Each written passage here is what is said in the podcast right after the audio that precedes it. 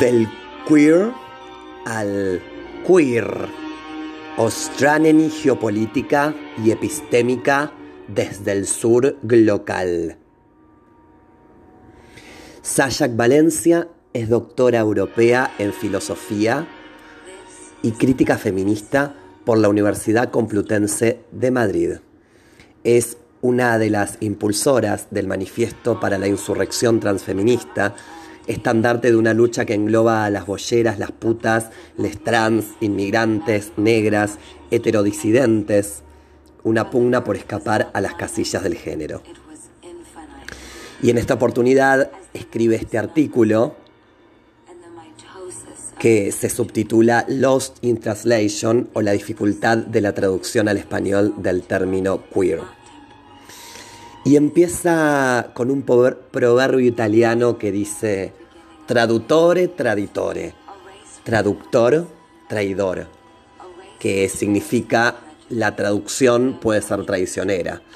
Y de eso se trata básicamente este texto del concepto o término queer como de difícil traducción. Eh, empieza refiriendo a la acepción de la revista Debate Feminista que toma a queer como extraño, indispuesto, desfalleciente, chiflado, excéntrico, estrafalario, estrambótico, sospechoso, misterioso, falso. Bueno, todas esas acepciones pero después va a hablar ya, va a empezar a hablar de la concepción etimológica del término. Arranca con la idea del diccionario etimológico que sitúa el término a principios del siglo XVI con una raíz germánica y se deriva del bajo alemán quer, que hace referencia a oblicuo, descentrado, torcido, perverso, raro. Lo mismo sucede con el antiguo alemán que tuer y significa dar vuelta, torcer, girar. El verbo torcer proviene del latín torquere. Torcerse no es más que moverse en giros desviándose de la dirección originaria. Eh, luego habla de los primeros registros en escritos de la lengua escocesa del 1500 donde queer hace referencia a lo extraño, peculiar, excéntrico,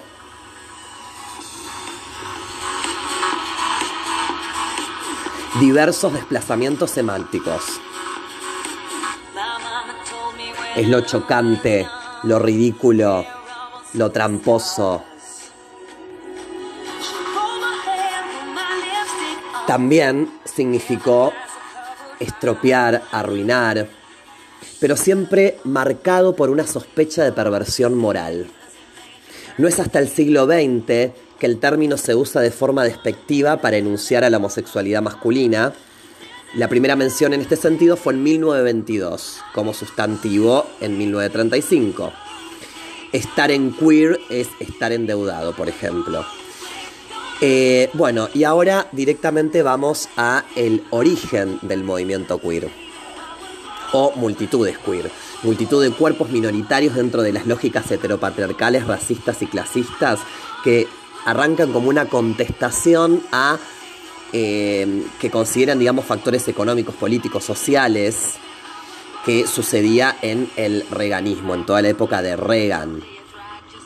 Eh, aparecen en ese momento eh, impulsadas políticas económicas ultraliberales entre los 80, digamos sí, entre los años 80 eh, Reagan aumentó los impuestos, bueno, y toda una cuestión neoliberal tremenda que afectó severamente las poblaciones, sobre todo pobres, racializadas, sexualmente minoritarias, migrantes, enfermes de SIDA, generando consecuencias tremendas que hicieron que muchas este, multitudes se movilizaran y protestaran, en su mayoría feministas, lesbianas, chicanas, afroamericanas, asiáticas, americanas lo que se considera como el tercer mundo estadounidense. Encarnaron también la necesidad de pensar esta interseccionalidad de las luchas y se salieron, se desmarcaron, como dice la autora, de toda esencialización identitaria, afirmando que no hay una base natural de mujer, de gay, sino que éramos, este, digamos, eran identidades atravesadas por múltiples factores, ¿no? De hecho, aparecían como grupos de riesgo homosexuales, personas en situación de drogadicción, ella habla de drogadictes, prostitutas. En ese contexto es que también aparece el, grupo ACT UPS, luchando contra el flagelo del SIDA. Y todas estas multitudes queers que, se, que cuestionan a los otros movimientos asimilacionistas, rechazan nociones de identidad monolítica y dicotómica, y rechazan incluso definirse como mujeres, lesbianas, homosexuales, para reivindicarse, reivindicarse perdón, como sujetos queers.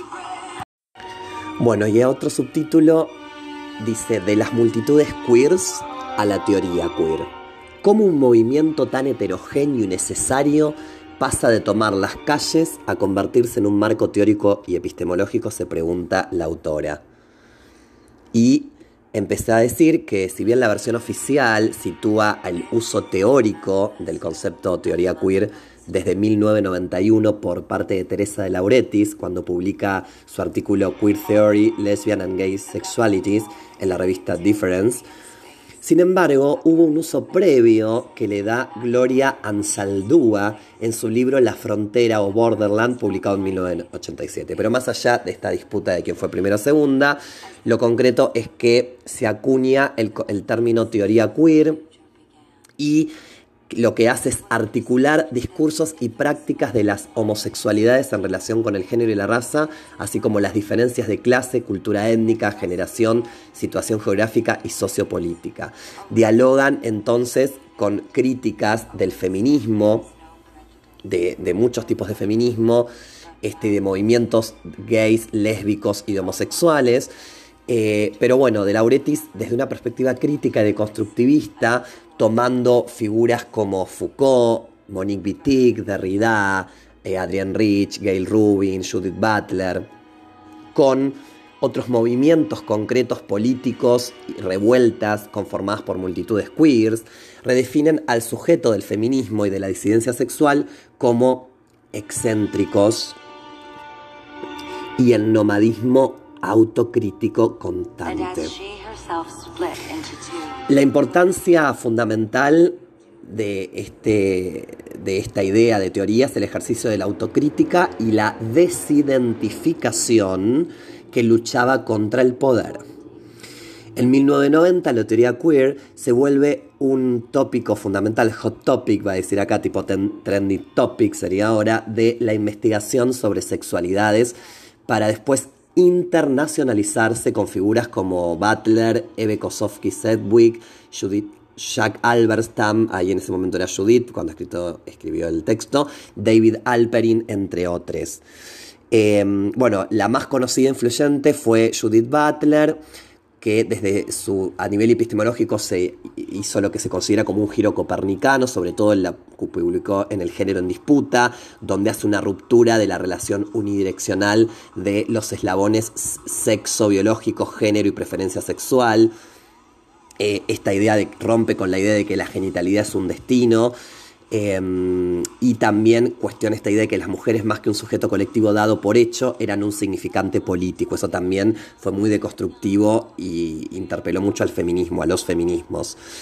Em, bueno, y Butler, siguiendo con Butler, otro de los este, giros copernicanos lo hace a través de ingresar, incluir el concepto de performatividad como una reconfiguración de lo performativo, que lo toma obviamente de lo que es la lingüística como del filósofo Austin que explica por medio de esta figura del lenguaje una coreografía social, dice la autora, me encantó ese concepto, que hace del género una actuación reiterada y obligatoria en función de unas normas sociales que nos exceden.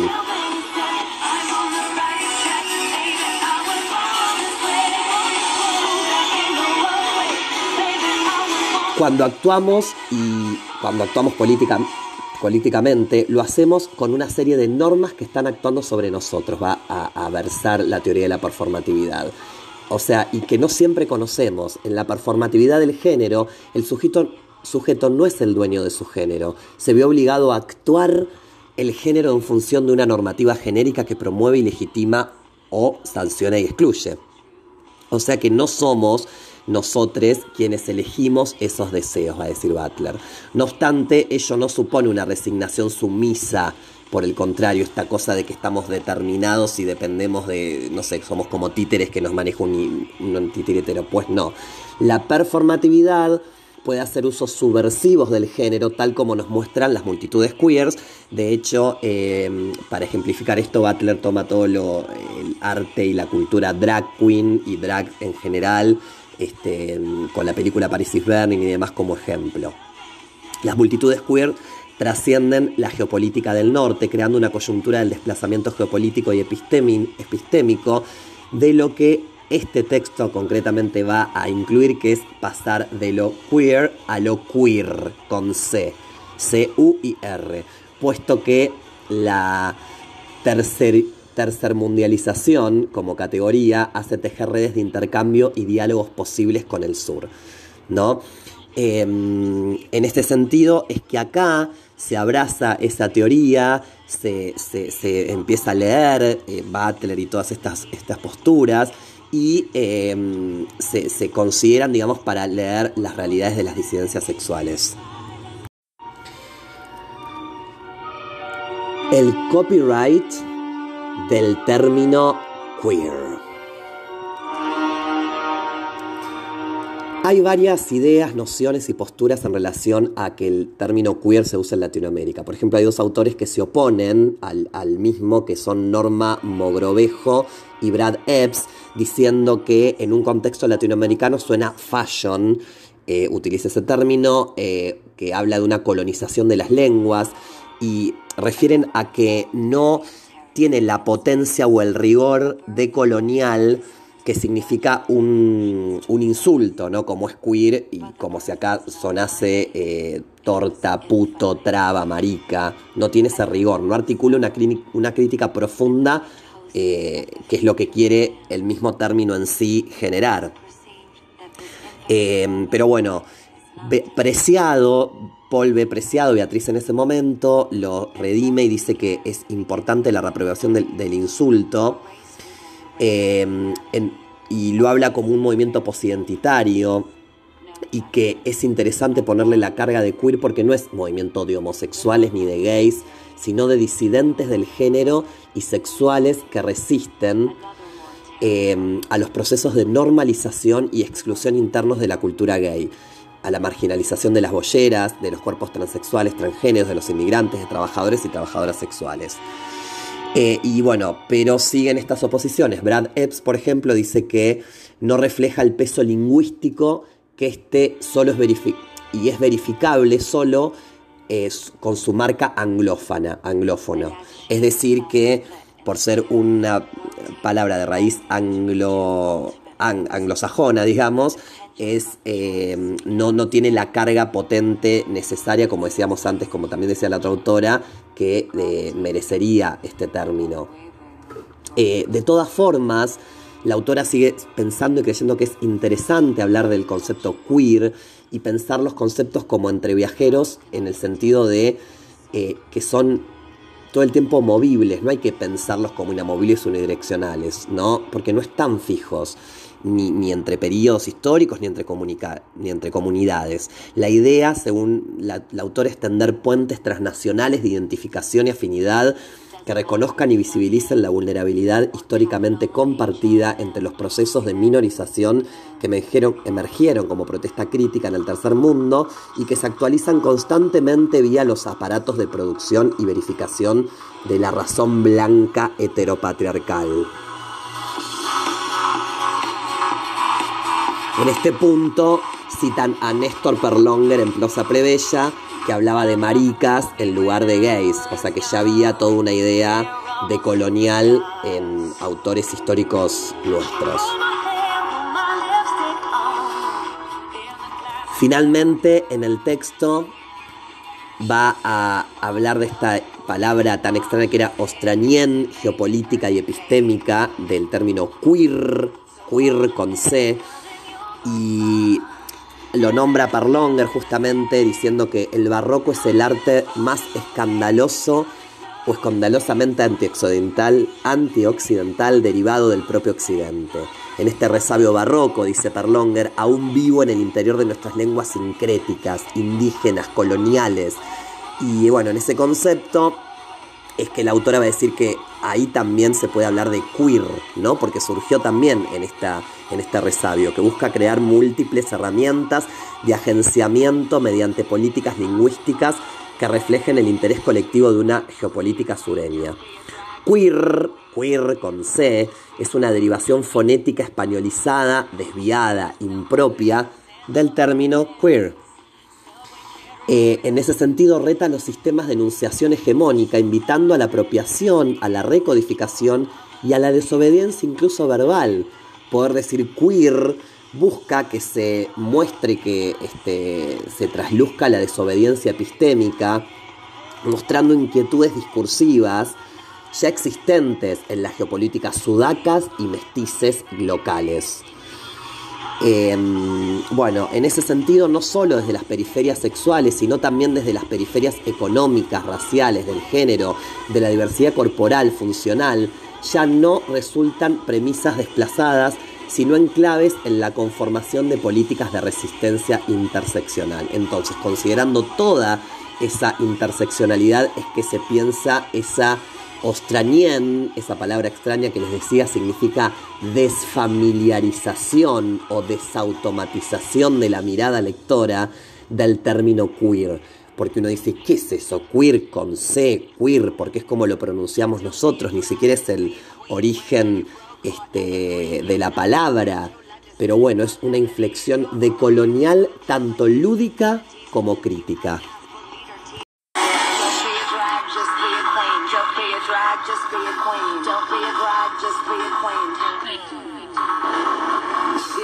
Y esta inflexión de colonial que hablábamos tiene que ver con una actitud de decolonización que en palabras de Nelson Maldonado dice, la actitud de colonial nace cuando el grito de espanto ante el horror de la colonialidad se traduce en una postura crítica ante el mundo de la muerte colonial y en una búsqueda por la afirmación de la vida de aquellos que son más afectados por tal mundo. De ahí que refiere al amor decolonial.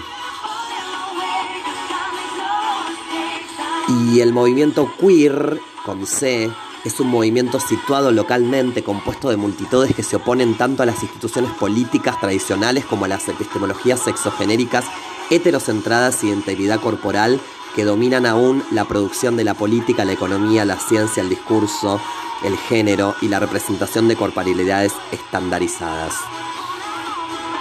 El desplazamiento del término queer al queer nos lleva a reconceptualizar una filosofía política del activismo y artivismo que refute la situación actual de desigualdad global, dando continuidad a las luchas decoloniales y a la perspectiva transfeminista.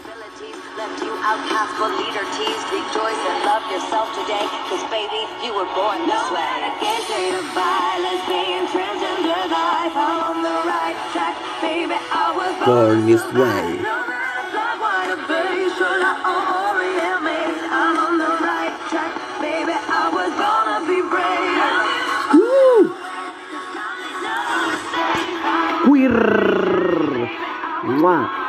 Besos. Hasta la próxima.